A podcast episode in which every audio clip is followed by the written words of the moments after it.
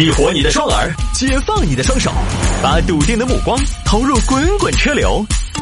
给我一个槽点，我可以吐槽整个地球仪。微言大义，换种方式纵横网络江湖。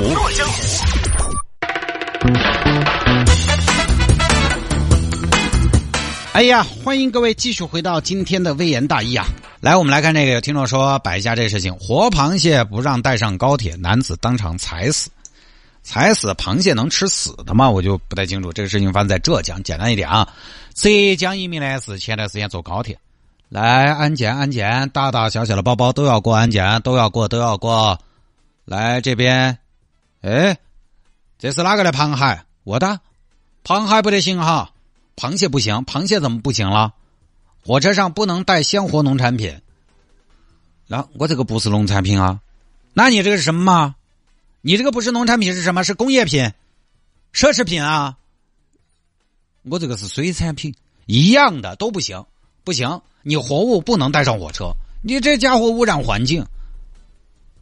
同志，污染环境说的是鸡鸭鹅猪牛羊这些吧？我这个就是个螃蟹，螃蟹能污染啥子环境？不行就是不行，规定就是规定，规定又不是我规定的，你找我。哎，不是大姐，你看我这个螃蟹。我不看你那个螃蟹，不，你看一下嘛！你看我这个螃蟹装到袋子头的，拴得紧紧的，都封了口的。这个要污染环境啊！我这是拿回去孝敬老人家的，孝敬哪个都不行，活物就是不行。你要么就别上火车，要么你先把它处理了再上火车。那我怎么处理呀？吃了吗？这没地儿煮啊！大闸蟹刺身呢？这个我不管，你可以放到这儿，我才不放这儿呢，放这儿。给谁吃啊？给你们吃啊！行，不让我带活物是不是？好，你等着。你咋子？你咋子？哎，你倒出来咋子？这是火车站，捡起来。不让带活物，我踩死了行吧？我不让我带，你不让我带，来，不让我带啊！不让我带，螃蟹，螃蟹成了祸害，成了祸害。人家都说要人性化规定。你们这个安逸啊！你们这是人性化吗？你们这是魔性化规定，魔性化规定。哎，我跟你说，同志，你这踩得来满地的蟹膏蟹黄，你到时候不舔干净，走走不到哦。这火车站又不是屠宰场，你那么多蟹黄好可惜吗？不可惜。给你们吃，我不要了，拜拜。可以上车了吗？可以。哼，老子有买就是了，买得起。啊，晓得了，晓得，你买得起，哎，你不得了。快上车，就这么一个事情，加工了一下。当时车站发生的这一幕呢，就被旁边的乘客拍了下来，放到了网上。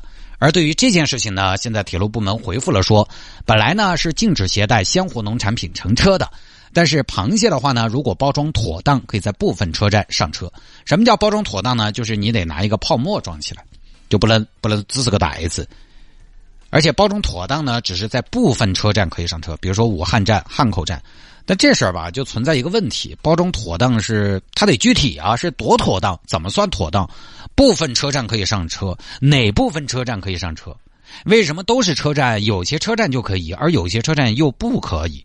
这个标准如果不统一，我觉得对旅客来说那就是一个负担，就是一个问题。我在不同的车站还有不同的携带物品的标准，那我哪知道？我作为一个普通老百姓。在我看来，能不能带螃蟹，它应该不属于有地域性差别的事情吧？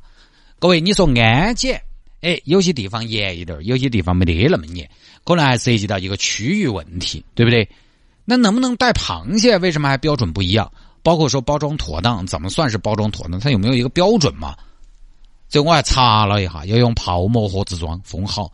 这种情况下，在一些车站是可以带上车的，所以我是觉得，在跟安全无关的禁止携带物品上，还是应该就公共交通枢纽哈，呃，这些应该有个统一的标准，就不要让老百姓去死去搞。出于营运考虑、环境考虑，禁止携带一些东西，我们可以理解。现在高铁动车环境那么好，窗明几净，确实呢也不太适合活鸡活鸭，但是呢，应该有个统一的标准，不然到了车站又来抓瞎。